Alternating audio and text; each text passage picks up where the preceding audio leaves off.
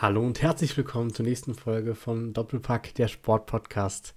Hier sitzen wieder wie jede Woche Sammy und Johannes und wir reden heute wieder über alles rund um das Thema Sport. Und ähm, wie immer starten wir die Folge mit Sammy und seinem Sportwochenende. Ja, wunderschönen guten Abend. Leider haben wir unsere erste Niederlage wegstecken müssen im neuen Trikot. Ähm, leider 1-0 verloren.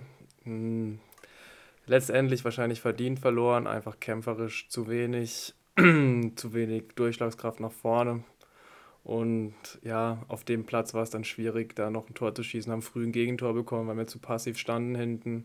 Dann zwei, drei Chancen gehabt, leider die nicht verwerten können und so haben wir leider 1-0 verloren. Aber die Hinrunde ist jetzt vorbei. Wir haben noch ein Spiel nächste Woche, das gehört dann schon zur Rückrunde und ich glaube, mit dritten Platz und 27 Punkten können wir da einigermaßen zufrieden sein. Gegen welche Platzierung habt ihr verloren? Die sind jetzt Fünfter. Okay, das heißt, war gut, auch keine schlechte Mannschaft auf jeden Fall. Naja, man hätte gewinnen können auf jeden Fall. Okay, okay. Gut, aber irgendwann reißt mal die beste Serie, von dem her, ähm, ja, war es ja mal klar, dass dann irgendwann so, so, so weit sein wird. Ähm, hoffen wir, dass es nächste Woche dann ein gutes Ende gibt, sozusagen vor der Pause. Ähm, gibt es sonst noch was, was Spannendes? Nee, sonst eigentlich nicht. Okay, gut. Dann hätten wir es auch wieder geklärt. Ähm, bevor wir reinsteigen, ähm, wie immer, lasst gerne eine Bewertung da. Äh, Follow- oder Sternebewertung würde uns sehr freuen. Und dann gebe ich so einen kleinen Ausblick, über was wir heute reden möchten. Natürlich, das große Thema ähm, ist die WM. Die ist nämlich gestern gestartet ähm, in Katar. Und darüber wollen wir natürlich reden. Sammy wird die Gruppen E bis H heute vorstellen. Da, wie letzte Woche auch, ein bisschen näher auf die Mannschaften eingehen und die Topspieler. Ähm, natürlich reden wir auch schon über die vergangenen drei Spiele, die bisher jetzt waren. Ähm, außerdem, wie immer, über Formel 1, über NFL. Aber da jetzt Fußball ähm, Bundesliga wegfällt und auch die anderen Top-Ligen, ähm, logischerweise durch die WM, ähm, wird es vielleicht auch ein bisschen kürzer, aber wir können dadurch auch über andere Themen ein bisschen ausführlicher sprechen. Ähm, und dann würde ich sagen, oder erstmal Sammy eine allgemeine Frage für dich. Ähm, bist du in WM-Stimmung oder wieso deine Lage zur WM im Moment? Ja, tatsächlich im Gegensatz zu vielen anderen, glaube ich, bin ich in WM-Stimmung. Ich habe immer Bock, wenn ein großes Turnier ist. Ich freue mich immer darauf, einfach Fußball zu gucken. Es ist immer was Besonderes, weil es eben nur alle vier Jahre ist. Und ich lasse mir die Stimmung da auch nicht von irgendwelchen politischen Dingen vermiesen und auch weil es im Winter ist. Ich freue mich einfach auf die WM, ich freue mich auf die Spiele. Ich werde so viel gucken, wie es geht. Ist natürlich nicht immer einfach wegen den Zeiten, aber das ist natürlich klar, wenn es in Katar ist, in Japan und Südkorea auch schon so oder die Olympischen Spiele. Das ist halt so, damit muss man leben, jeder will das gucken und für mich ist es auch voll okay, dass ich dann die 11 Uhr Spiele und die 14 Uhr Spiele nicht immer gucken kann, aber wie gesagt, ich werde versuchen, so viel es geht zu schauen. Okay, also ähm, bei mir ist das so ein bisschen anders. Also äh, ich finde es eher schade, dass ich nicht so in WM-Stimmung bin. Also ich wäre vielleicht gerne in WM-Stimmung, aber irgendwie einfach durch die Jahreszeit, durch die trotzdem die Hintergründe, wo ich mich ja trotzdem viel mit beschäftigt habe, irgendwie hat das so alles so ein bisschen die Stimmung gedämpft bei mir. Ähm, ich werde mir auch trotzdem viele Spiele angucken, einfach weil ich ja trotzdem ein großer Fußballfan bin. Aber irgendwie ist nicht das gleiche Gefühl wie 2014, 10 oder 2006 logischerweise. Ähm, ja, aber wie gesagt, ich schaue es trotzdem, aber irgendwie ist nicht dasselbe wie sonst, finde ich. Ähm, aber muss ja jeder für sich selber so entscheiden. Ähm, vielleicht dazu noch ein äh, ähnliches Thema. Was denkst du denn, wie es für die Spieler jetzt ist, äh, die nicht bei der WM dabei sind und jetzt einfach zwei Monate Pause haben? Also äh, ist es für die sehr ungewöhnlich? Freuen die sich oder was denkst du? Wie? Äh, ich denke, über eine Pause hat sich noch jemand beschwert. Deswegen, sie sind ja auch alle in der Vorbereitung dann schon wieder. Zum Beispiel der HSV ist aktuell in Amerika unterwegs. Ähm, ich glaube, die haben dann eine Pause über Weihnachten ein bisschen und dann geht es auch schon ins Trainingslager und im Mitte Januar fängt ja auch die Bundesliga schon wieder an. Der Boxing Day ist ja traditionell in England auch schon wieder, deswegen die sind alle am Trainieren, haben ein bisschen Urlaub, so viel Freizeit wird es da gar nicht geben tatsächlich. Ja. Deswegen glaube ich nicht, dass es so eine große Umstellung ist. Wahrscheinlich werden die Trainer, bei denen es nicht so viele WM-Fahrer dabei sind, auch mal froh sein, überhaupt was mit der Mannschaft erarbeiten zu können, weil sie mal Zeit dafür haben. Ja, ich glaube nicht nur die, die nicht so viele WM-Fahrer haben, sondern alle Mannschaften. Ich denke gerade in Leipzig, Marco Rose. Ähm, ich glaube auch ein Julian Nagelsmann in München, auch wenn nicht so viele da sind, mit denen, die da sind, mit denen kann man einfach auch arbeiten und kann die vielleicht ein bisschen pushen. Ich denke da gerade an Rhein Gravenberg, Matistel. Ja, ja. Daher, ich glaube, das kommt den Trainern ganz gut. Ähm, kann man vielleicht auch noch mal mehr einwirken, wie bei einer kurzen Winterpause. Ja, vielleicht auch gerade für Teams gut, die auch jetzt viel gespielt haben, jetzt der SC Freiburg beispielsweise, ähm, dass die mal eine richtige Pause haben, war jetzt ja durch Corona die ganzen Spielpläne die letzten Jahre immer sehr gedrängt und durch verschiedenste Turniere. Von dem her ist das erste Mal, dass sie mal so richtig mal längere Zeit vielleicht nur Training haben. Ähm, aber wird interessant äh, sein zu sehen, wie es dann entwickelt in der Rückrunde. Auf jeden Fall. Und die Transferphase beginnt ja auch im Januar wieder. Da genau. kann man vielleicht auch nochmal anders an einwirken. Deswegen, es wird spannend zu sehen sein, wie die Mannschaften aus dieser Phase kommen werden. Aber ich glaube eigentlich, dass es denen gut tun wird, durch, das, durch die Vielzahl von Spielen, die sie halt jetzt auch schon hatten. Okay. Mit Nations League und was weiß ich, was da alles war. Ja, ja, ja, das stimmt. Ähm, dann vielleicht noch bisschen als Hintergrund äh, habe ich ein bisschen was vorbereitet. Ich hatte letzte Woche, glaube ich, schon den ähm, Podcast empfohlen von ähm, vom Spiegel und nun, ich habe mir auch noch die Doku angeschaut von der Sportschau zu ähm, zur WM in Katar.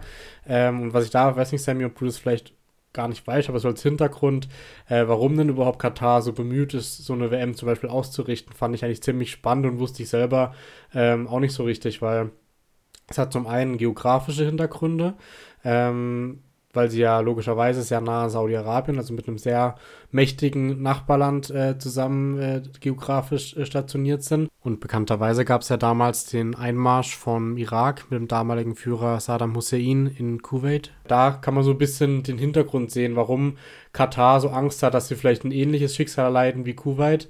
Ähm, und deswegen wollen sie sich eben ab absichern und ähm, engagieren sich auch so in der Sportwelt und wollen internationale Beziehungen ähm, schaffen, um eben so ein bisschen Absicherung zu haben, falls es mal beispielsweise auch kein Öl mehr gibt in Katar, was ja auch nicht für immer so sein wird. Und äh, um da einfach auch neue Einnahmequellen und neue Partnerschaften ähm, zu schaffen, haben sie überhaupt angefangen, sich zu engagieren in der, in der Welt des Sports.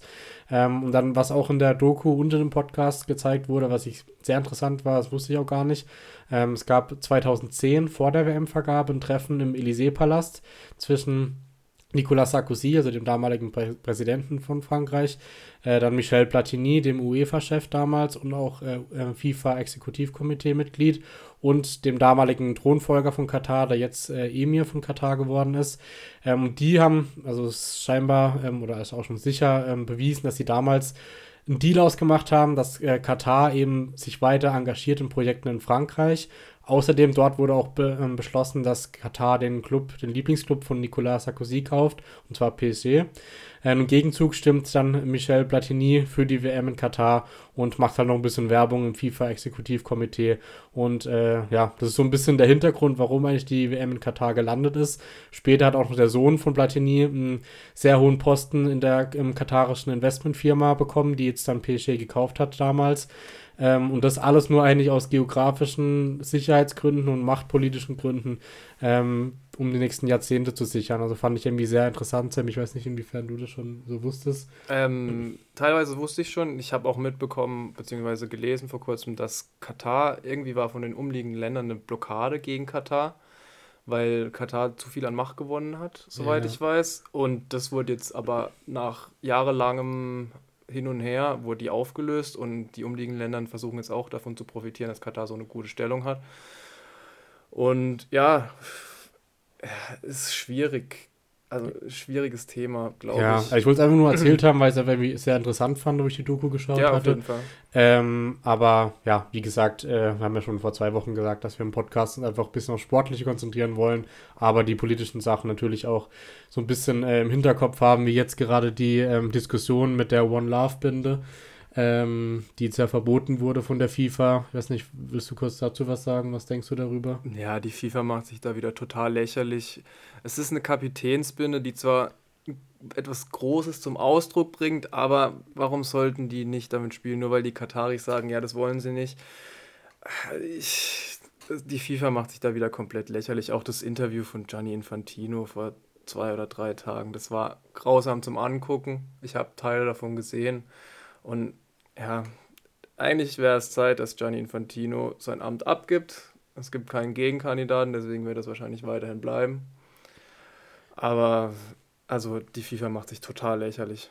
Ja, ja. Ich habe auch ein gutes Statement dazu gelesen, jetzt auch, äh, wenn wir gleich zum Spiel kommen, dann auch Iran gegen England, wo auch ein starkes Zeichen von iranischen Nationalspielern ähm, gesetzt wurde, weil da geht es ja nochmal um äh, auch ähnliche Dinge wie in Katar, ähm, um Frauenrechte im Iran, die Revolution, die dort schon seit längerer Zeit am Laufen ist. Ähm, und hat, habe ich gelesen, ähm, dass er sehr, ähm, ja, eigentlich sehr ironisch ist, dass die Nationalspieler in, äh, in, von Iran ihr Leben quasi riskieren, weil sie nicht mitsingen oder weil sie politische Statements abgegeben haben. Ähm, und gleichzeitig schafft es Deutschland oder auch andere Verbände nicht mal eine Binde zu tragen, ähm, wo, wo maximal sportliche Konsequenzen ähm, äh, die Folge gewesen wären. Also ja, ist alles irgendwie ein bisschen schwierig.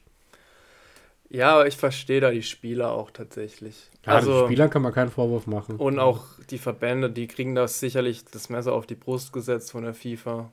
Und ich glaube, wenn ich dort spielen würde, würde ich diese Binde dann auch nicht anziehen. Wenn ich dafür, ich weiß nicht, wenn es mit Gelb sanktioniert werden ja, wird. Ja, auch oder, also. Ja, was soll. Es ist halt ja. wahrscheinlich so wie beim Torjubel, wenn du deine Spider-Man-Maske ja, rausholst. Gut, das gleiche kannst du den iranischen Spielern auch sagen. Ähm, dass man eher Respekt vor ihnen haben muss, dass die wahrscheinlich vor, im Vorhinein auch Drohungen bekommen haben. Viel schlimmere Art noch und dann nicht mitzusingen bei einer Hymne in einem Land, wo, glaube ich, die Hymne sehr schon sehr viel bedeutet. Aber. Ein starkes Zeichen von den Iranern. Ja, ja. ja, auf jeden Fall. Auch ein richtiges Zeichen, da im Iran natürlich auch sehr, sehr vieles falsch läuft. Ich glaube, das hat man jetzt ein bisschen vernachlässigt, auch nachdem, also nachdem die dieses Thema Katar die ganze Zeit präsent ist, hat man das erstmal ein bisschen vernachlässigt, dass im Iran auch wirklich viel Scheiße läuft. Und das war schon vorher klar. Und deswegen jetzt wieder mal in den Hinterkopf gerufen. Ja. Natürlich auch durch Sada Asmun, da hatten wir auch schon drüber geredet letzte Woche. Und jetzt haben die sich zusammengeschlossen und haben nicht gesungen. Also wirklich ein sehr, sehr starkes Zeichen. Ja, bin mal gespannt, wie es so weitergeht, ob es irgendwie noch mehr so politische Aktionen oder Anführungszeichen politische Aktionen gibt. Aber ja, alles sehr viel ähm, Hintergrundgeräusche, die da laufen bei der WM. Ähm, genau, aber ich denke, dann starten wir eigentlich auch rein mit dem, mit dem ersten Spieltag. Ja, kommen Und, wir zum Sportlichen. Genau. Und sportliche Qualität kann man auf Nationalmannschaftsebene scheinbar nicht kaufen, hat das Eröffnungsspiel gezeigt. Ja, ja. Also Katar verliert gegen Ecuador mit 2 zu 0. Ecuador musste sich nicht mal wirklich anstrengen, um dieses Spiel zu gewinnen, um ehrlich zu sein. Enna Valencia mit einem Doppelpack, hatten wir auch schon letzte Woche herausgehoben, dass er der Star der Mannschaft ist. Ja. Und ja, bei Katar, ich kann nicht mal sagen, ob da irgendjemand gut gespielt hat, weil es hat keiner gut gespielt. Der Torwart war grausam, muss man sagen. Gab ja auch eine kuriose Situation am Anfang, Ecuador hatte ja in der zweiten Minute eigentlich 1-0 geschossen. Dann war, wurde Abseits gepfiffen und keiner wusste so wirklich, ob das Abseits ist oder nicht. Es sah im ersten Moment eigentlich nicht so aus. Da haben schon alle gedacht, ah ja gut, es ist gekauftes Spiel und alles. Auch im Vorhinein war das ja schon Thema. Aber muss man sagen, das hat der Videoschiedsrichter wirklich gut gesehen, weil auch selbst mit Videobeweis war das wirklich schwer zu sehen, dass das Abseits war. War okay. aber die richtige Entscheidung. In der Folge dann Ecuador besser. Ähm, Enna Valencia wird dann vom Torhüter gelegt, verwandelt den folgenden Elfmeter sehr, sehr cool schiebt ihn rechts unten rein, ähm, trifft dann in der 31. Minute zum 2 zu 0 und dann war das Spiel eigentlich durch. Okay. Ja, ich muss sagen, ich habe es nicht gesehen. Also ich hatte einfach aktiv gesagt, ich schaue es nicht, weil es mich wirklich nicht interessiert hat, muss ich ehrlicherweise sagen. Aber ich glaube, das, was du äh, sagst, deckt sich auch mit dem, was man so gelesen hat. Einfach, dass da von Katar nicht viel kam. Und dass mit der Leistung sie wahrscheinlich dann auch in der Gruppe nicht viel reißen werden. Nee, in der Gruppe werden sie, glaube ich, nicht weiterkommen. Ich kann es mir nicht vorstellen. Aber sie hatten ein, zwei gute Offensivaktionen. Ein Schuss, an den ich mich erinnern kann, der knapp übers Tor geflogen ist. Was auch wirklich knapp war, aber sonst hatte Ecuador alles im Griff. Muss auch sagen, Ecuador könnte tatsächlich in der Gruppe weiterkommen. Ja. Also den traue ich jetzt nach dem Spiel. Gut, man kann Katar nicht als Maßstab nehmen. Ja, wahrscheinlich nicht. Aber ich denke, da wird es auf ein Finale gegen Senegal hinauslaufen. Ja. Wollen wir gleich in der Gruppe bleiben? Ja, gerne. Okay, äh, also das Spiel, was gerade eben erst zu Ende gegangen ist, die Niederlande gewinnt 2 zu 0 gegen Senegal, ähm, sah lange wie ein 0 zu 0 Spiel aus. Ähm, der Senegal hat es eigentlich gar nicht schlecht gemacht, war ein Ticken für mich die bessere Mannschaft tatsächlich, aber in der 84. Minute dann nach schöner Flanke von Frankie de Jong, Cody Gagpo mit dem Rücken zum Tor eingeköpft. Senegals Torhüter Mondi sah da nicht so gut aus, wobei es auch eine schwierige Situation ist. Also im Prinzip war das, man hat gesehen, dass das Tor fällt. Gagpo mit einem super Laufweg, den man im Ansatz gesehen hat. und De Jong mit einer punktgenauen Flanke. Ähm, und in der 99. Minute Davy Klaassen dann mit dem 2 zu 0. Auch da sah Mondi nicht überragend aus, aber es hat dann auch nichts mehr zur Sache getan.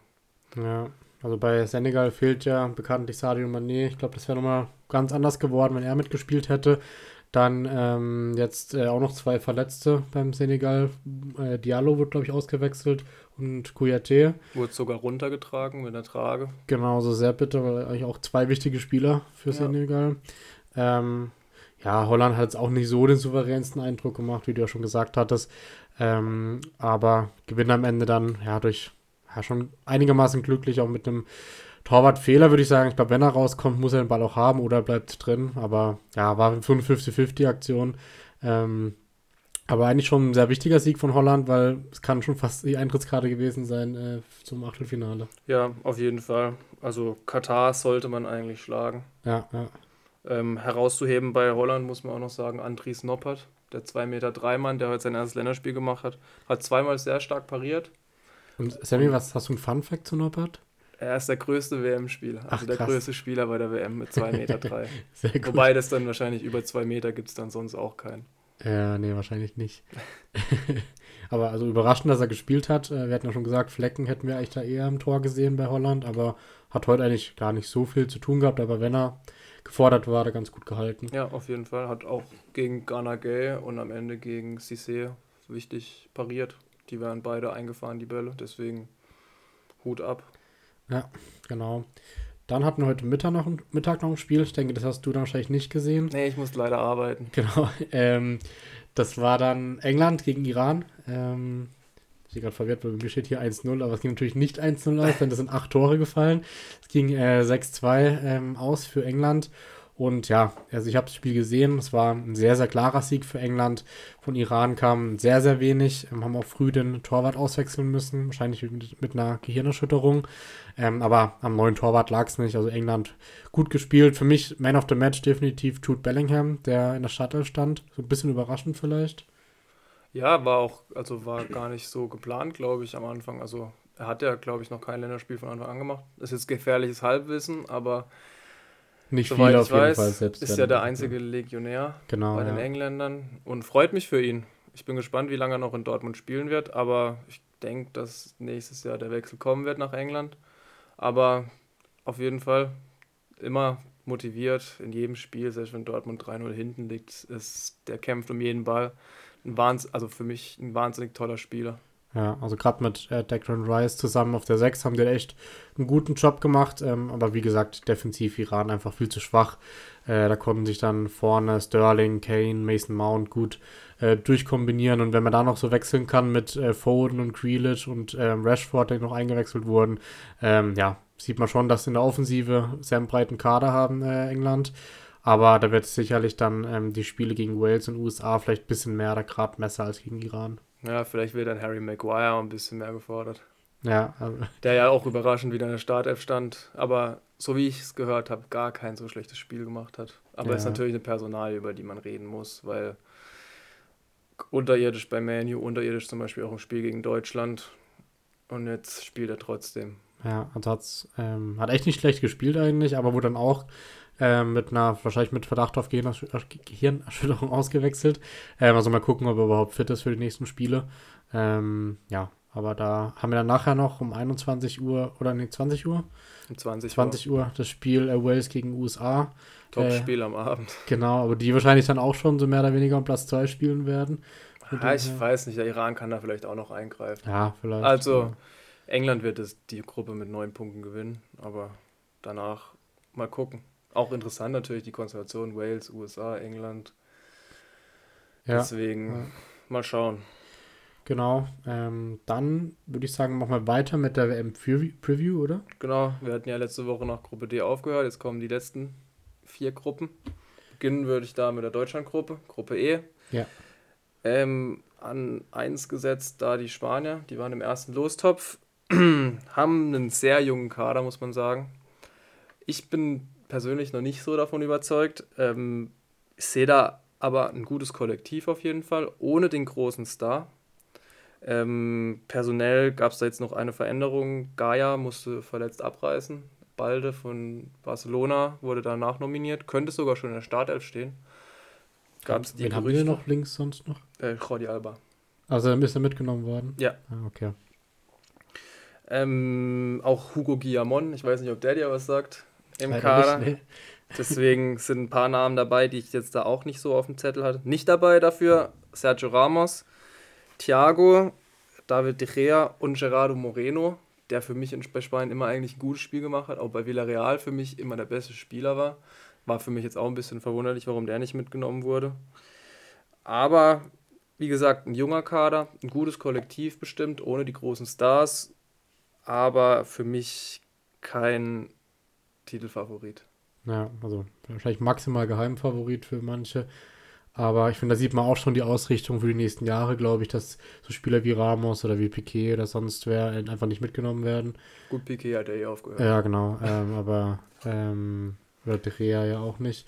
Ähm, also ich glaube, die richten sich auch schon vielleicht für die nächsten Turniere da aus und vielleicht ist auch so ein bisschen sein, ja. ein Übergangsturnier für Spanien. Ja, für mich der Trainer Luis Enrique auch irgendwie ein komischer Trainer mit seinen Aussagen, die er teilweise tätigt. Deswegen, ich traue ihm nicht so viel zu. Alle sagen ja, sie werden gegen Deutschland gewinnen und werden Erster in der Gruppe. Ich sehe das ein bisschen anders, aber das wird sich zeigen. Dann machen wir weiter mit Costa Rica. Ja. Momentan Platz 34 in der Weltrangliste. Ähm, wurde Vierter in Nordamerika in der Qualifikation. Musste sich dann noch gegen Neuseeland durchsetzen. Er hat es auch getan durch Joel Campbell. Vielleicht ist es einigen von euch noch ein Begriff. Der hat ja schon 2014, glaube ich, für Furore gesorgt gegen England und Italien und Uruguay damals, wo Costa Rica die Gruppe überraschend gewann. War ja auch so das Breakout hier von Kayla Navas. Der ist auch dieses Jahr dabei und auch der große Star von Costa Rica, meiner Meinung nach. Wobei er ist halt Ersatzkeeper bei Paris Saint-Germain. Sagt Deswegen, schon einiges vielleicht über ja, den Kader aus weiß nicht, andere, also viele Namen, die man kennt, sind jetzt nicht dabei. Viele auch, die in Costa Rica tatsächlich spielen. Dann Brian Ruiz war früher auch mal in Europa ein bisschen bekannt, spielt jetzt bei Alajualense. Also okay. und wurde mitgenommen. Viele auch in den USA unterwegs, in Südafrika, dann in England tatsächlich auch ein paar, aber eher in der zweiten Liga. Ich glaube, für die wird es schwierig in der Gruppe. Wobei, das hat man auch 2014 schon gesagt. Ähm, können natürlich immer für Furore sorgen, aber ich glaube da jetzt nicht dran, ist für mich auch klar die schlechteste Mannschaft in dieser Gruppe. Ja, ja, ja sehe ich genauso. Also ich glaube, das wird sehr, sehr schwer für Costa Rica. Gut, dann kommen wir zur deutschen Mannschaft. Was wir erst Japan noch machen? Dann ah, wir können auch haben wir noch ja, was ja, vorbereitet klar. für Deutschland. Ja, genau. Also Japan ähm, ohne Makoto Hasebe und Yuya Osako die ja noch aus der Bundesliga bzw. in der Bundesliga spielen oder bekannt sind. Julia Osako ja früher bei Bremen und Köln unterwegs. Ähm, wurden in der WM-Quali Zweiter hinter Saudi-Arabien. Für mich auch ein bisschen überraschend, aber seit 1998 durchgehend bei einer WM dabei. Waren auch immer, es hat sich immer abgewechselt, Vorrunde, Achtelfinale, Vorrunde, Achtelfinale. Da, deswegen, sie waren 2018 im Achtelfinale. Laut Reihe müssten sie jetzt in der Vorrunde rausfliegen, was für mich auch voll okay wäre. Hoffen wir es. Sind 2018 gegen Belgien rausgeflogen, hatten da auch ein bisschen Pech, soweit ich weiß. Ja. Ähm, weiß gar nicht mehr, ehrlich gesagt. Doch, ich glaube, das war das Tor, spätes Tor von Jadli, wo Japan ausgekontert wurde. Ah, okay, okay. Und eigentlich Spiel im Griff hatten. Haben viele dabei, die Bundesliga erfahren sind, beziehungsweise in der Bundesliga spielen. Herauszuheben da natürlich Daichi Kamada, der auch der Star des Teams ist. Ähm, und von Arsenal noch bekannt Takehiro Tomiyasu, wobei die Japaner tatsächlich ein paar angeschlagene haben. Dazu gehört Tomiyasu auch. Ähm, Ko Takura von Borussia Mönchengladbach auch dabei. Der ist auch noch nicht zu 100% fit.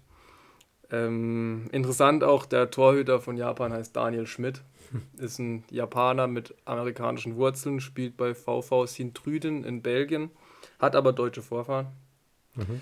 Ähm, als kleiner Fun-Fact nebenher. Und sonst war Taro Endo auch noch nicht fit. Der hat ja schwierige Verletzung, schwere Verletzung gehabt. Sah auch nicht gut aus. Äh, eine Gehirnerschütterung im Bundesligaspiel. Und Litz Doan von Freiburg ist auch dabei. Ähm, wird aber wahrscheinlich nicht von Anfang an spielen gegen Deutschland, so wie das bis jetzt aussah. Also ist kein Stammspieler bei Japan. Vielleicht hat er noch durch seine Leistung bei Freiburg überzeugt, weil eigentlich hätte er es ja verdient, würde ich sagen. Also. Eigentlich schon, ja, aber sie haben offensiv viele wuselige Spieler, deswegen. Die Probleme wahrscheinlich eher in der Defensive mit einem Maya Yoshida von Schalke, der dort spielen wird. Aber definitiv kein schlechter Kader eigentlich, also kann gefährlich sein. Ja, offensiv schon, defensiv dürften sie anfällig sein. Aber klar, für Deutschland schwierig, weil kontern ja. werden sie können, viele kleine, schnelle Spieler dabei. Das stimmt. Und dann kommen wir noch direkt zu Deutschland. Ähm, da haben wir nämlich, oder Sammy wird gleich die wichtigsten Fakten nochmal raushauen, aber danach haben wir ähm, vorbereitet. Und zwar haben wir vor zwei, drei Folgen schon den Kader so ein bisschen predicted oder wen wir mitgenommen hätten. Ähm, und haben wir damals schon angekündigt, dass wir noch sagen werden, wen wir aufstellen würden. Und aber auch, was wir denken, wen Hansi aufstellt. Das heißt, jeder von uns hat zwei Aufstellungen vorbereitet und wir wissen noch nicht, wie der andere aufstellen würde. Und das heißt, die werden wir gleich mal vergleichen und da einfach Position für Position mal durchgehen, äh, warum wir denken, wer spielt oder wen wir aufstellen würden. Genau, wir hatten ja letzte Woche schon über den Kader geredet, deswegen will ich da auch gar nicht so drauf eingehen auf den Kader. Nur ein paar kleine Fakten. In der, WM-Quali erster vor Nordmazedonien. Also die Gruppe war eher bescheiden, würde ich mal sagen. ähm, 2018 in der Vorrunde rausgeflogen gegen Mexiko, Südkorea, und wer warst du noch? Äh, Ungarn, oder? Nee, nicht bei der WM. Äh, ich weiß es gerade gar nicht mehr. Aber ja, natürlich enttäuschend, dass sie da rausgeflogen Ach, Schweden sind. noch. Schweden, ja. genau. Ähm, nicht dabei bei der WM sind ein paar Namen, wo man vielleicht mitgenommen hätte. Manche hätten sie mitgenommen, manche nicht. Mats Hummels, einer davon, Robin Gosens, Marco Reus verletzungsbedingt, Timo Werner verletzungsbedingt, Flo Wirtz verletzungsbedingt. Lukas Metscher verletzungsbedingt und dann würde ich da auch noch Riedle Barco und Maximilian Arnold reinwerfen. Ja. Und die letzten Spiele der Deutschen 0 zu 1 gegen Ungarn verloren, 3 zu 3 gegen England nach 2 zu 0 Führung und das eher glanzlose 1 zu 0 gegen den Oman letzte Woche. Wobei, ja, war einfach ein Spiel, wo Deutschland nicht zu 100% fokussiert war und der Oman hat es eigentlich echt gut gemacht. Ja, das hat hoffentlich kein Gradmesser für die WM. Das glaube ich nicht, weil alle Teams haben in den letzten Vorbereitungsspielen nochmal geschwächelt. Ja, ich glaube, da war auch das Hauptziel jedes Spielers, sich nicht zu verletzen, ehrlich gesagt. Wie jetzt beispielsweise Karim Benzema, der nicht dabei sein wird. Ja, also, genau. Ähm, was sehr wurde auch ist. keiner nachnominiert. Ja, ja. Gut, der Kader ist trotzdem breit genug, aber ich glaube, Benzema kannst du halt nicht eins zu eins ersetzen. Er spielt halt Randall Kolomoani. Genau. voll okay. Oder Markus Tiram. Ja, genau. Die haben sich auch verdient auf jeden Fall. Ja, aber trotzdem ein harter Ausfall für Frankreich hier. Ja. Ähm, dann denke ich mal, gehen wir zu unseren Aufstellungen. Ähm, wollen wir zuerst die machen, wie wir aufstellen würden? Oder was denkst du? Können wir machen, ja. Dann hau mal raus, Sammy. Also ich fange mal mit meiner, also mit Torwart dürfte, glaube ich, klar sein bei allen. Ja. Manuel Neuer wird spielen. Denk's, denk's auch. Dann meine Viererkette. Ich spiele rechts mit Niklas Süle. Mhm. Rechter Innenverteidiger Antonio Rüdiger, linker Innenverteidiger Schlotterbeck und Linksverteidiger Christian Günther. Okay. Mach gerne weiter. Achso, ich soll ich. Okay, ja, dann, gerne. dann im Mittelfeld, ich, also ich spiele ein 4-2-3-1 ähm, mit Leon Goretzka und Kimmich auf der 6, Jamal Musiala 10 Serge Gnabry links, Leroy Sané rechts und vorne drin spielt Niklas Füllkrug. Okay. Da sind wir gar nicht so weit auseinander, wie wir aufstellen würden. Ich hatte nur, ich spiele rechts mit äh, Jonas Hofmann, hatte ich ja, glaube ich, letzte Woche oder vorletzte Woche auch schon gesagt. Mhm. Ähm, und vorne ja, war ich mir unsicher. Ich hatte, glaube ich, Kai Havertz jetzt eigentlich als erste Option drin. Ähm, einfach, weil ich mir erhofft, dass sie so ein bisschen variabler sind. Ähm, einfach ähm, ja, dann Knapri mal nach vorne reingeht, vielleicht auch noch Sané mal in die Mitte rückt. Ähm, einfach, weil ich finde, Havertz ist ja noch der variabelste Spieler, aber ich hatte auch noch äh, Schrägstrich Müller, Mukoko, Füllkrug, also ich glaube, ich kann mir alles vorstellen. Okay. Ähm, aber vielleicht, wie du ja schon angedeutet hast, vor ein paar Wochen, dass vielleicht echt sogar Füllkrug in der Startelf steht gegen kleine Japaner. Ähm, aber ja, so waren wir da gar nicht weit auseinander. Was ich noch ein bisschen meine Idee war, dass wir offensiv eine Dreierkette spielen könnten. Das heißt, Günther würde nach hinten rücken, ähm, und Hofmann würde halt so ein bisschen auf die rechte Schiene rücken, äh, offensiv ähm, im Angriff halt und in Defensiv dann die Viererkette. Ja, da sehe ich halt ein bisschen das Problem, dass du dann Christian Günther auch seiner offensiven Qualitäten ein bisschen beraubst. Klar, aber trotzdem definitiv. Ja, auf jeden Fall Also Option. defensiv stärker als Raum ist er ja, deswegen. Das auf jeden Fall. Glaube ich, haben wir beide da vielleicht Günther auch hingestellt. Ähm, Für mich halt Günther, weil er der Einzige ist, der Viererkette spielt. Ja, ja, stimmt. Dann äh, sag mal gerne, wie du denkst, dass Hansi aufstellen wird. Manuel Neuer wird im Tor spielen. Rechtsverteidiger Thilo Kehrer. Mhm. Rechts in Niklas Süle, links in Rüdiger, Linksverteidiger David Raum. Mhm. Sechser Gündogan und Kimmich. Auf der 10 Thomas Müller, links Musiala, rechts Sané, vorne Havertz. Ja, haben wir eins zu eins die gleiche Aufstellung, außer ich hatte Müller rausgelassen, weil ich nicht weiß, wie fit er ist. Also, okay. Aber sonst habe ich, glaube ich, genau das Gleiche. Ähm, ja, wärst du enttäuscht, wenn er so spielen würde? Oder was denkst du? Ich lasse mich da überraschen. Solange sie gut spielen, ist es mir eigentlich egal, wer spielt. Ja. Also ich denke, Musiala ist gesetzt, Kimmich ist gesetzt, Sané ist gesetzt, Rüdiger ist gesetzt und sonst Neuer ist gesetzt und sonst Schwitz. Ja, Schwierig, glaub, weil Kehrer, alle auf einem Niveau sind. Ja, ich glaube, Kehrer sind wir beide nicht so die Fans von. 2014 hat es auch mit vier Innenverteidigern geklappt. Ja, stimmt. Also. Hätten wir auch nicht gedacht. Aber Vielleicht spielt der Schlotterbeck dann Linksverteidiger noch. Ja. Wer weiß.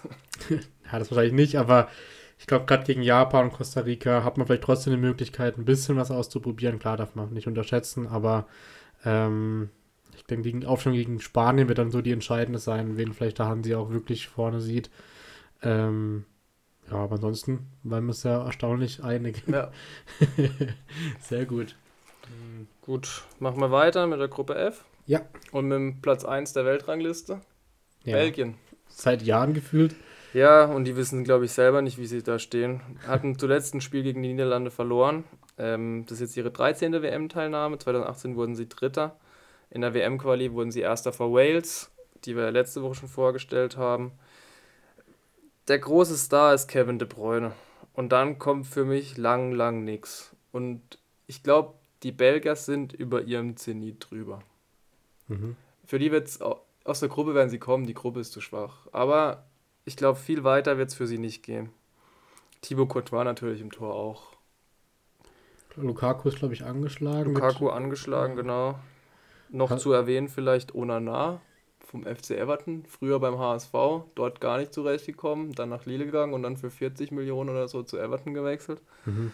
Auch ein guter Mann, aber ja, das sind Tobi Alderweireld, Vertong, die haben schon vor zehn Jahren, zwölf Jahren WM gespielt. Klar, sind nicht mehr die schnellsten beide. Nee, Dries Mertens auch wieder dabei. Axel Witzel. Fehlt noch, dass Fellaini mitgekommen wäre. Eden Hazard trägt auch einen Kessel vor sich rum. Also, ja. Ja, eigentlich hätten sie 2018 wäre so ihre Zeit gewesen. Da hätten ja. sie Weltmeister werden müssen. Ja. Also sie haben aber auch, sie haben ein paar junge Talente dabei, Jeremy Doku und De Ketelara, aber die sind noch nicht bereit dafür. Ja, ja. Also ich sehe auch eigentlich ja, schlechte Chancen für Belgien. Könnte ja sogar sein, dass wir auf sie im Achtelfinale treffen wo ich gar nicht so schlimm fände, ehrlich gesagt, weil ich da Deutschland sogar mit einem deutlich stärkerem Kader sehe. Ich würde, glaube ich, auch lieber auf Belgien als auf Kroatien treffen. Ich glaube auch tatsächlich, ja. Dann kommen wir doch gleich zu Kroatien, wenn wir eh schon über sie reden. Die wurden erster vor Russland in ihrer WM-Quali-Gruppe. Das heißt, sie werden so oder so zur WM gefahren, weil Russland ja bekanntlich disqualifiziert wurde. 2018 waren sie Vize-Weltmeister. Das haben vielleicht auch gar nicht mehr so viele auf dem Schirm. Ja, stimmt. Und zuletzt 2 zu 1 gegen Dänemark gewonnen, 3 zu 1 gegen Österreich gewonnen, gegen Saudi-Arabien 1 zu 0 gewonnen. Sie sind ein gutes Team, das auch schon länger zusammenspielt. Wird wahrscheinlich auch die letzte WM sein, wo sie eine Chance haben, einen Titel zu gewinnen. Wer sind denn da so die großen Stars? Also bekanntlich. Ja, natürlich Luka Modric, im Moment auch Ivan Perisic, der in letzter Zeit sehr gut in Form ist. Ähm, auch viele Bundesligaspieler mit Joschko Guardiol, Borna Sosa, Stanisic vom FC Bayern, Andrej Kramaric, Christian Jakic, auch ein paar Junge wie Lukas Sucic von RB Salzburg. Also auf jeden Fall ein gutes Team. Ja, Wahrscheinlich ja. defensiv schwächer als offensiv, würde ich mal behaupten. Ja, wobei Guardiol hätte ich auch, also klar, ist nicht, letzte Saison war er richtig stark, diese Saison noch nicht so, aber ähm, ja, klar. Sosa hatte ich auch nicht schlecht. Aber wer auch wieder dabei ist, Dejan Lovren, der spielt gefühlt auch immer Stimmt, wieder mit. Und defensiv sind sie, glaube ich, anfällig. Ja, aber klingt auf jeden Fall nicht schlecht. Also ja. Kanada wäre ein Team, was vielleicht eine Überraschungsmannschaft sein könnte in der Gruppe, oder was traust du denen zu? Ich traue es, also sie wurden Erster in Amerika. Ähm, das hatten vielleicht auch gar nicht so viele auf dem Zettel, dass die da vor den USA waren und vor Mexiko. Ähm, großes Manko dort, ein Alfonso Davis ist angeschlagen. Ich weiß nicht, ob er spielen wird, wie gut er spielen wird. Spielt er bekanntlich etwas weiter vorne bei den Kanadiern. Ja. Mit äh, Stürmer Jonathan David haben sie auch noch einen, der in Lille immer eine gute Figur gemacht hat. Hätte ich auch gern beim FC Bayern gesehen. Aber ja, es ist jetzt die zweite WM-Teilnahme. Bis jetzt sind sie noch ohne Tor bei einer WM. Waren 1986 dabei. Sind dort in der Vorrunde rausgeflogen. Haben jetzt zuletzt Japan 2 zu 1 geschlagen. Davor ein 2 zu 2 gegen Bahrain. Das ist jetzt kein Qualitätsmerkmal, glaube ich. Aber das werden so ähnliche Spiele gewesen sein wie Deutschland gegen Oman. Ja, ja. Aber ja, mal gucken, was geht. Defensiv natürlich auch keine großen Namen dabei. Und ja, generell, sie sind ein gutes Team. Und ich finde, es ist immer schwer zu bewerten, ob, weil der Team Spirit einer Mannschaft ist sehr, sehr wichtig bei so, einer, bei so einem Turnier. Hat man, bei, wie gesagt, bei Costa Rica damals gemerkt, die hatten auch nicht die großen Namen dabei. Und wer weiß, vielleicht können sie Belgien überraschen, vielleicht können sie gegen Kroatien überraschen. Gegen Marokko traue ich ihnen auf jeden Fall was zu. Die spielen nämlich zum sechsten Mal bei einer WM mit. Mhm. Ähm, der bekannteste Name dort wahrscheinlich Ashraf Hakimi. Ähm, dann Hakim Ziyech auch. Amin Harid fällt leider aus. Der hat sich schwerer verletzt im letzten Spiel vor der WM. Ähm, aus der Bundesliga bekannt Nusair Masraoui. Ähm, aber ja, haben sich souverän qualifiziert, wurden in ihrer Gruppe Erster vor Guinea-Bissau. Großes Team. Großes Team in Afrika, ja. Schade, dass die nicht dabei sind. Vielleicht schaffen sie es 2026, wenn 48 Mannschaften mitspielen. Aber in Runde 3, also in der K.O.-Runde, die es in Afrika gibt, haben sie dann Kongo geschlagen, also die Demokratische Republik Kongo mit 1 zu 1 und 4 zu 1. Deswegen, ich traue denen mehr zu als Kanada tatsächlich. Ja, ich, ich, ich, hätte, also ich finde, beide hätten das Potenzial, eine Überraschungsmannschaft zu sein. Und wenn Belgien wirklich strauchen sollte, vielleicht sogar Zweiter zu werden in der Gruppe. Ja, könnte passieren. Gut, dann Gruppe G. Finde ich die interessanteste Gruppe eigentlich sogar. Ja, auf jeden Fall. Ähm, der große Turnierfavorit spielt da für mich mit. Serbien, ne, Spaß, Brasilien. ähm, Schweiz dachte ich, hä? Ach so, ja, gut. ähm, der Rekordweltmeister, ähm, zuletzt 2002 Weltmeister, Deswegen würde es für mich eigentlich passen, so der 20-Jahres-Rhythmus. Frankreich 20 Jahre, Deutschland braucht immer mal wieder 20 Jahre. Deswegen könnte dies ja passen. Ähm, der große Star ist für mich weiterhin Neymar. Auf jeden Fall. Vinny Junior schleicht sich an, ihn irgendwann abzulösen. Ja. Und wer auch wieder dabei ist, ist Dani Alves. 39 ist er, glaube ich. Spielt oder? Ja. oder hat zuletzt bei den Tigres in Mexiko gespielt. Also ja, dass der wieder dabei ist, schon ein bisschen verwunderlich. Aber ich sehe keine Schwachstelle in der Mannschaft. Auch im Mittelfeld, die haben ein beinhartes Mittelfeld mit Casemiro, Guimaraes von Newcastle, Lukas Paqueta, der ein super Techniker ist. Und ich, ein bisschen Tempo in der Abwehr fehlt. Ja, Thiago Silva eventuell, der wird nämlich spielen vor Eda Militao.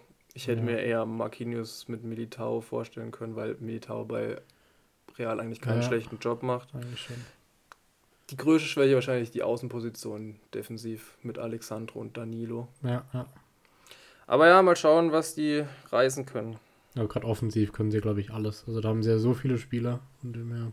Ja, auf jeden Fall definitiv der große Favorit, wenn man einen rausheben will. Ja, ich glaube, gerade Neymar wird, glaube ich, alles dafür tun, bei dieser WM seine Karriere doch nochmal zu vergolden. Ähm, und ja, ich glaube, dass wir den, einer der besten Neymars sehen werden bei dieser WM aller Zeiten.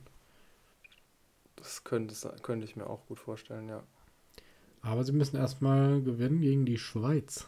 Ja, die Schweiz, ähm, die wurden in ihrer WM-Quali-Gruppe erster vor Italien. Also die sind dafür mitverantwortlich, dass Italien nicht bei dieser WM dabei ist. Ja. Aber bei WMs haben sie jetzt bisher noch nie so richtig geglänzt, muss man sagen. Sind immer mit, also in den letzten Jahren immer mit einem guten Team hergefahren haben es dann nie geschafft. Inzwischen die gleichen Nasen wie immer sind dabei. Sherdan Shakiri, Seferovic, Shaka. Aber ich glaube, es wird schwierig für die Schweiz aus der Gruppe zu kommen dieses Jahr. Ja, also gerade die Gruppe ist ja ziemlich stark. Ich meine, du wirst gleich noch über Serbien und Kamerun was erzählen, weil die beide eigentlich auch nicht schlecht sind. Gerade die Serben können sehr gefährlich werden für die Schweiz. Ja, denke ich auch. Ähm, zuletzt auch 0 zu 2 gegen Ghana verloren. Das heißt, Kamerun wird auch nicht so einfach für die Schweizer, weil die ähnlich spielen werden. Die sind im Moment Platz 43 der Weltrangliste. Also relativ weit hinten angesiedelt. Das ist ihre achte WM-Teilnahme. 1990 waren sie im Viertelfinale. Damals noch mit Roger Miller. Der war da sowas wie der Star der WM tatsächlich. Mhm. Ähm, 2018 waren sie leider nicht qualifiziert, haben sich gegen Algerien durchgesetzt ähm, in der letzten Quali-Gruppe und gegen die Elfenbeinküste. Also zwei Teams, die auch Ambitionen auf jeden Fall hatten, zur WM zu fahren, geschlagen. Aber ja, wer der große Star, wenn man einen rausheben kann, ist für mich Zambo Anguissa von Neapel. Er spielt eine Wahnsinnssaison. Und Erik Maxim Choupo-Moting. Der genau richtig äh, in Form gekommen ist für die WM ja, eigentlich. Sonst wäre er vielleicht nicht mal mitgefahren. Ja. Wen, wen haben der ich so defensiv noch? Hm, kein, also niemand, den man so unbedingt kennt tatsächlich. Ähm, ein Kulu vielleicht kennt man von früher noch. Aber sonst Ondor von Hannover 96 ist noch dabei. Okay. Und, und Kunde. Ja, von, von Mainz damals. Von Mainz damals, jetzt ja. bei Piräus, glaube ich, unter Vertrag. Offensiv, die können kontern auf jeden Fall, haben schnelle Leute dabei, aber für mich der Außenseiter in der Gruppe. Okay. Und für mich ein Geheimfavorit tatsächlich ist Serbien. Ähm, die, wurden, die wurden in ihrer WM-Quali-Gruppe Erster. Auf jeden Fall. Ähm, vor Portugal, soweit ich weiß. Deswegen hat Portugal Playoffs gespielt. Das ist ihre vierte WM-Teilnahme, seitdem ähm, Jugoslawien auf, aufgelöst wurde. Also davor noch unter jugoslawischen Namen gespielt. Dann 2006 Serbien-Montenegro noch und danach war es dann nur noch Serbien. Ähm, aber sie sind noch nie aus der Vorrunde rausgekommen. Aber dieses Jahr haben sie für mich das beste Team seit langem und ich traue denen wirklich viel zu. Mit für mich ein super Fußballer, Alexander Mitrovic vom Fulham. Ich verstehe nicht, wieso der bei Fulham spielt. Das ist ein Wahnsinnsknipser. Schießt alles kurz und klein in der zweiten Liga und inzwischen sogar ja auch relativ gut in der ersten ja. Liga. Und sein kongenialer Sturmpartner Dusan Vlaovic macht jetzt auch nicht den schlechtesten Eindruck bei Juventus, wirkt auch immer sehr motiviert, finde ich. Auch als es da mal nicht lief während der Champions League, finde ich, war der Einzige, der sich da aufgerafft hat. Ja, Jovic hätten sie auch noch, oder? Von Hertha? Äh, nicht Jovic, sorry. Ähm, Jovic. Jovic. Ja, Luka ja, Jovic. Ja. Genau, der spielt auch. Ich haben sie ein Überangebot im Sturm. Ja, und im Mittelfeld mit Milinkovic, Savic und Grujic ist auch kein so schlechtes Mittelfeld. Deswegen traue ich denen viel zu. Und wie gesagt, sie wurden Erster vor Portugal. Die spielen in Gruppe H. Die sind im Moment neunter Platz der Welt. Und das große Thema bei Portugal ist Cristiano Ronaldo. Und es ist schade, dass er das große Thema ist, aber ich glaube, das könnte die wirklich, das könnte zum Verhängnis werden dieses Jahr für Portugal. Echt? Also ich, ich sehe es, glaube ich, genau andersrum. Ich glaube, dass er gerade motivierter denn je ist, um nochmal der ganzen Welt zu zeigen. Er meinte ja auch schon in dem Interview, dass er seine Karriere beenden würde, wenn sie Weltmeister werden würden. Ähm, von dem her, ich sehe es ähnlich wie bei Neymar bei ihm, dass ich glaube, dass er wirklich einer der besten Turniere seiner Karriere spielen wird. Okay, ich sehe das ganz anders. Für mich ist die Zeit von Cristiano Ronaldo vorbei. Okay. Also Oder ich würde Joao Felix vorne reinwerfen und das wär's. Ja, also, wird, denke ich, nicht passieren, aber. Nee, aber wäre ich Trainer von Portugal, würde ich das machen. Weil okay. auch einfach diesen Ego-Trip, ich kann es nicht mehr hören. Ich glaube, ich glaube, dass eine Nationalmannschaft wieder noch mal mehr vergöttert als woanders und ich glaube, dass er den Push vielleicht noch mal braucht und es noch mal allen zeigen will. Ja, auf jeden Fall. Ich denke auch, dass er es zeigen will, ob er es zeigen kann, ist die Frage. Ja, klar. Das muss man sehen. Ähm, weil die Gruppe jetzt auch nicht die stärkste Gruppe ist. Gegen Ghana, Platz 60 der Welt, sollte man gewinnen, auf jeden Fall. Das wird auch das erste Spiel sein. Trainer bei Ghana ist Otto Addo. Ja, kennt man den? Den kennt man eigentlich, ja, genau, aus Dortmund früher, Bundesliga. Ah, okay. Der ist auch noch in Dortmund angestellt, wurde jetzt freigestellt fürs Turnier, ähm, um ghanaischer Nationaltrainer zu sein. Was macht Geht dann Dortmund, wieder? Weißt du das? Teammanager, irgendwie ah, sowas okay, in der okay. Art. Ich glaube, viel für die afrikanischen Sportler dort zuständig. Okay. Ähm, ja, 2018 waren sie nicht bei der WM dabei, haben aber schon durchaus überzeugt bei der WM, fand ich gerade 2006, wo als No-Name-Truppe waren sie dann, sind sie echt weit gekommen ins Achtelfinale oder Viertelfinale, haben da auch wirklich guten Fußball gespielt, auch 2014 Deutschland geärgert, ein bisschen. Insofern, ja, die großen Namen fehlen in dem Team. Die beiden Ayu-Brüder sind dabei. Daniel Koffi-Schree vom SC Freiburg ist auch dabei, wobei ich bezweifle, dass er viel spielen wird. Thomas Partey, Inaki Williams, Mohamed Kudus sind so die größten Namen. Klingt aber gar nicht schlecht, ehrlich gesagt. Ja, aber danach kommen halt, das spielt, also die spielen viel englische zweite Liga, Belgien.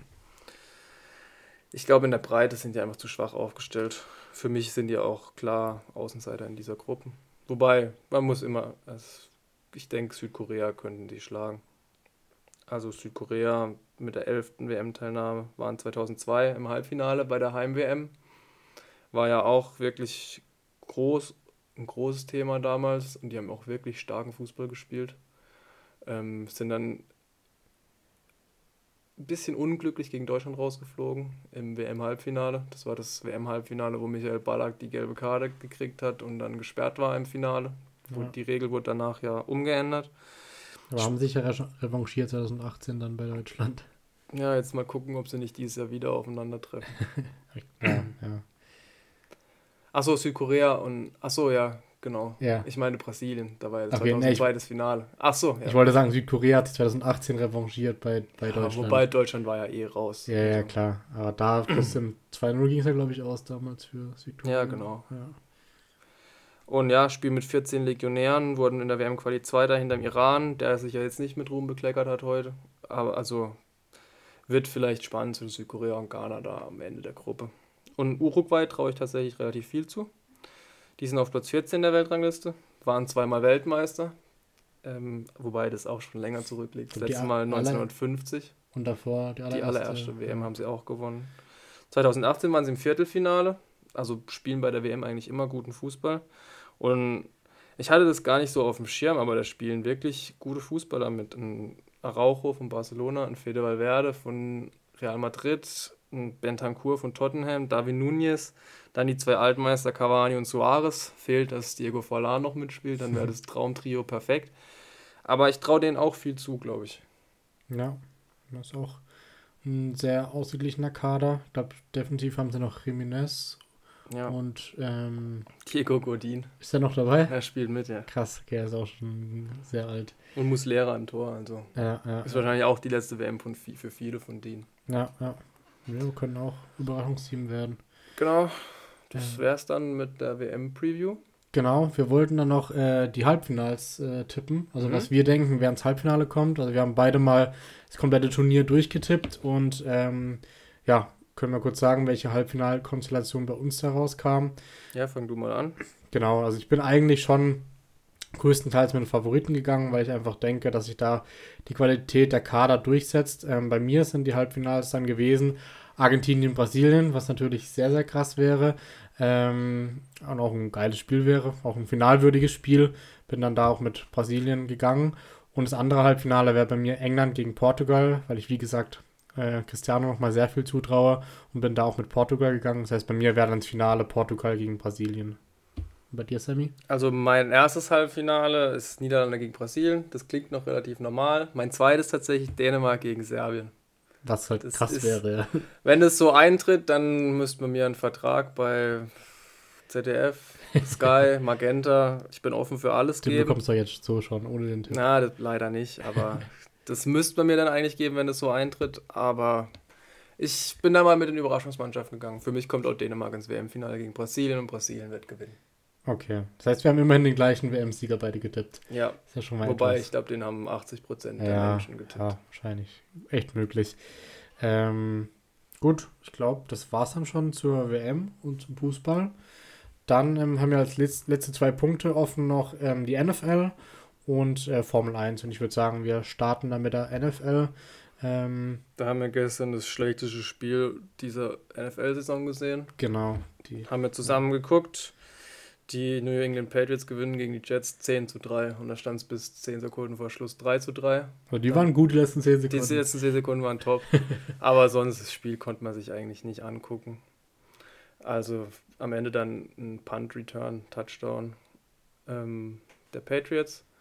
Aber ja, Mac Jones und Zach Wilson sind einfach keine NFL-Quarterbacks, so wie die gestern gespielt haben. Na klar, die Defenses von beiden sehr gut gespielt. Aber die Patriots hätten, glaube ich, noch vier Interceptions fangen können, wenn wir ehrlich sind. Ja, ja. Ja, also so echt kein schönes Spiel zum Angucken. Aber wären ja beide aktuell, glaube ich, im, im, in den Playoffs, oder? Wenn es so. Ja, so wie es im Moment aussieht, ja. ja, ja. Ähm, das Folgespiel war dann ähnlich äh, wenig spannend, aber ein bisschen mehr Punkte. Ja. ja. Aber hätte man auch nicht gedacht, dass die Dallas Cowboys äh, die Vikings 40 zu 3 äh, aus dem Stadion fegen. Ja, ich glaube, die Vikings hatten ein bisschen viel Bling-Bling von ihrem Rückflug letzte Woche. Da war ja Kirk Cousins mit seinen Goldketten, hat da ein bisschen abgedanced im Flugzeug. Ja, die Dallas Cowboys Defense ist brutal. Micah Parsons, wahnsinniges Spiel gleich im ersten Drive, holt er sich, oder im zweiten Drive holt er sich da den Ball von Kirk Cousins zum Touchdown und die Dallas Cowboys sehen stark aus, haben sich recovered nach der Niederlage letzte Woche gegen die Packers und ja, ich freue mich für sie. Die könnten wirklich weit kommen. Und ich glaube, die NFL ist so offen wie seit langem nicht mehr. Ja, genau. Ähm, vielleicht noch die Eagles hatten wir ja letzte Woche gesagt, äh, dass wir, oder da dachten wir noch, sie bleiben ungeschlagen, haben dann gegen die Washington Commanders verloren. Ähm, jetzt gewinnen sie aber diese Woche knapp mit 17 zu 16 gegen die Colts und ja, bleiben somit das äh, Top-Team der Liga. Genau, aber auch da viel Arbeit für die Eagles. Also die Colts waren lange vorne, die Eagles haben es dann noch gedreht. Aber ja, defensiv, also haben jetzt auch noch einen Dama Kung Su verpflichtet. Defensiv auch ein Wahnsinnsteam. Bin ich auch wirklich gespannt, wie weit die kommen werden. Ja. Hast du sonst noch irgendwie Spiele gesehen oder Zusammenfassung von irgendwas, was du erwähnen möchtest? Also das Spiel der Woche war, glaube ich, Kansas City gegen die Chargers. Ja. Ähm, 30 zu 27 gewinnt Kansas City und war wohl, also ich habe es nicht gesehen, aber war wohl ein Wahnsinnsspiel. Patrick Mahomes wieder brutal abgerissen. Justin Herbert, den ich ja eh sehr mag, ähm, auch gut gespielt. Also die Division ist auch echt knackig, weil auch die Raiders endlich wieder gewonnen haben gegen die Broncos. Ähm, die zwei aber werden, glaube ich, nicht in die Playoffs kommen. Na, ja. Ähm, wir haben ja diese Woche auch gegeneinander gespielt in unserer äh, NFL ah, Fantasy Liga. Ja. Äh, da vielleicht einfach witzig zu erwähnen, dass mein Kicker ähm, Tyler Bass von den Buffalo Bills einfach 23 Punkte gemacht hat und somit Sammy quasi im Alleingang besiegt hat. Ich habe ähm, noch Spiele. Ja, wird wahrscheinlich nichts mehr. Ähm, Abwarten. Ja, also da auch immer jede Woche ein bisschen ja, witzig, sowas zu sehen, aber ich habe noch nie so viele Punkte bei einem Kicker gesehen in NFL Fantasy. Ich auch nicht. ähm, aber sonst, ähm, heute Nacht ist ja noch Cardinals gegen 49ers. Ja, mh, Kyler Murray spielt ja nicht. Deswegen gehe ich da mit den 49ers tatsächlich. Ja, wäre auch wichtig für die, ähm, dran zu bleiben. Ja. Aber gab es sonst noch was in der NFL zu berichten? Ich glaube nicht. Also nichts Spezielles. Ja, ich habe nur noch gelesen, dass das ähm, Unique Game das meistgeschaute internationale Spiel aller Zeiten war. Also besser angekommen als die London Games und das in Mexiko. Ähm, was ja auch für Deutschland spricht. Ja, ich glaube auch viele Deutsche, die nichts mit NFL am Hut haben, haben dieses Spiel geguckt und werden jetzt auch mehr NFL gucken. Deswegen alles richtig gemacht. Ja, ja, das definitiv. Ähm, sehr gut, dann kommen wir zum letzten Punkt und das war nämlich das Ende der Formel 1-Saison und auch das Karriereende von Sebastian Vettel und ähm, ja, vielleicht auch erstmal auch das Karriereende von Danny Ricciardo, wobei der noch ähm, in der Formel 1 erhalten bleibt wahrscheinlich, ähm, aber Vettel auf jeden Fall mit seinem letzten Rennen in Abu Dhabi. Letztes Jahr hatten wir dann noch ein sehr, sehr heißes Finale. Dieses Jahr war leider das Rennen an sich selber nicht so spannend. Ähm, da waren mehr die Geschichten drumherum irgendwie ja spannender. Ja, wahnsinnig traurig, dass Sebastian Vettel aufhört. Also tut mir auch im Herzen weh. Hm, hab viel von ihm geguckt gehabt, hab immer mitgefiebert, war großer Vettel-Fan bei Red Bull. Auch immer, ich habe mich immer gefreut, wenn er gut gefahren ist, wenn er seinen Teamkollegen eingeschult hat. Hat ein bisschen Pech gehabt mit der Taktik in seinem letzten Rennen. Aston Martin hat sie mir ein paar Mal verdorben, aber ja, ich man kann ihn nur beglückwünschen zu einer großen Karriere und er ist wahrscheinlich einer der besten Formel-1-Fahrer, die es je geben wird. Ja, man hätte ihm vielleicht noch ein, zwei mehr WM-Titel bei Ferrari gönnen können, aber da war leider Mercedes in der Zeit einfach zu stark, ähm, wo er bei Ferrari war. Er war der Einzige, der den Stirn geboten hat. Ja. Und hat dann halt auch Ferrari hinter sich gehabt, was auch nicht unbedingt gut ist. Ja, das hat man dieses Jahr auch gesehen bei Leclerc und Sainz. Ja. Allerdings Leclerc, der im letzten Rennen zumindest noch Platz 2 der WM-Wertung sichert, äh, wo Perez nicht so glücklich drüber sein wird. Ja, wir hatten ja letzte Woche drüber diskutiert. Die Situation mit Verstappen, aber ich weiß nicht, ob du Zweiter oder Dritter bist, ja, ist doch glaub, eigentlich auch scheißegal. Wahrscheinlich trotzdem noch ein paar Millionen, glaube ich, in den Verträgen. Ich glaube, Red Bull stört die paar Millionen jetzt nicht und Paris ja. jetzt auch nicht, der ist lang genug in der Formel 1. Ja, ich glaube, denen ging es eher ums Prinzip und ich glaube, jetzt im Nachhinein hätte letzte Woche es gar nichts ausgemacht für die WM-Wertung, wenn sie getauscht hätten, weil es trotzdem noch Leclerc vorne gewesen wäre. Ähm, von den Punkten her, von dem her. Ähm, ja, geht aber eine Saison zu Ende, die eigentlich gerne hätte spannender sein können, weil die Voraussetzungen am Anfang waren eigentlich gegeben, weil Ferrari ein starkes Auto hatte. Aber im Endeffekt war es dann leider sehr, sehr deutlich für Verstappen. Ja, Ferrari hat sich, also beziehungsweise Red Bull hat gut entwickelt, Ferrari hat sich selber verdummbeutelt, auch mit Fahrfehlern tatsächlich. Also man kann da nicht nur im Team einen Vorwurf machen. Sainz hat auch das Auto ein paar Mal weggeworfen, Leclerc auch in dümmsten Situationen das Auto weggeworfen. Ich bin gespannt, ob nächstes Jahr vielleicht ein Dreikampf gibt mit Mercedes noch, die ja letzte Woche angedeutet haben, dass sie das Potenzial haben. Aber das größte Thema ist Sebastian Vettel und das hat er sich auch verdient, dass er an dem Tag das größte Thema war. Ja, also er durfte ja die Donuts machen, einem anderen wurde es verboten, und zwar Mick Schumacher. Hat zwar kurz welche gemacht, wurde dann aber ermahnt von seinem Team, ähm, weil er wird nämlich definitiv kein Cockpit nächstes Jahr haben, weil Logan Sargent äh, die Superlizenz äh, hat und somit das Cockpit bei Williams bekommt. Genau, und Nico Hülkenberg bekommt das Cockpit bei Haas. Ich weiß nicht, hat mir da letzte Woche drüber geredet. Ich bin mir auch nicht Ich glaube nicht. Also ein Deutscher wird erhalten bleiben der Formel 1. Ein guter Deutscher, wobei er halt mit Haas ein Team hat, was nicht um WM-Titel mitfahren wird.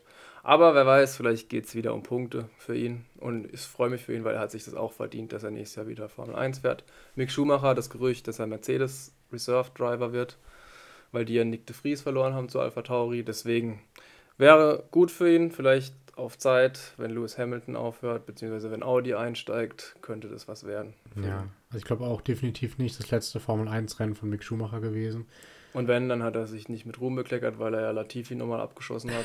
Stimmt, aber sie haben sich schön parallel getroffen. Ja, war super, aber zu viele Fehler einfach und ich kann die Entscheidung von Haas nachvollziehen. Erstens das, zweitens Ralf Schumacher bei Sky immer gegen Haas gebasht. Ich glaube, so jemanden willst du dann auch nicht in deinem Team haben, tatsächlich. Ja, manchmal zu Da Recht, muss man als Onkel auch einfach mal die Fresse halten. Ja, manchmal zu Recht, manchmal zu Unrecht, aber sportlich gesehen war es die, was eine faire Entscheidung, war das gute Recht von Haas, da einen erfahrenen Fahrer zu holen mit Hülkenberg. Ähm, du hast Hamilton kurz angesprochen, der die erste Saison kein Rennen gewinnt. Ähm, auch sehr enttäuschend für ihn und für Mercedes. Ich glaube, es war noch eine einigermaßen versöhnliche Saison nach dem Start. Deswegen, ja, es, es ist halt nicht gewohnt, nicht zu gewinnen. Und deswegen schwierig tut mir auch leid für ihn, aber ich denke, dass er nächstes Jahr wieder oben angreifen wird. Ja, ich denke auch. nächstes Jahr wird er das nochmal versuchen, vielleicht ja dann danach seine Karriere, seine Karriere beenden. Ja, könnte ich mir durchaus vorstellen. Okay, dann ist Formel 1 auch vorbei. Und der Podcast für heute ist auch vorbei. Ähm, Kickbase ist ja gerade nicht, logischerweise wegen Bundesliga-Pause.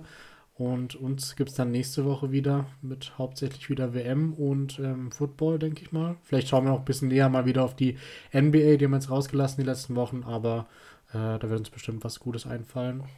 Dann danke ich dir, Sammy, fürs äh, Mitmachen und wir hören uns nächste Woche wieder. Ja, ciao. Ciao.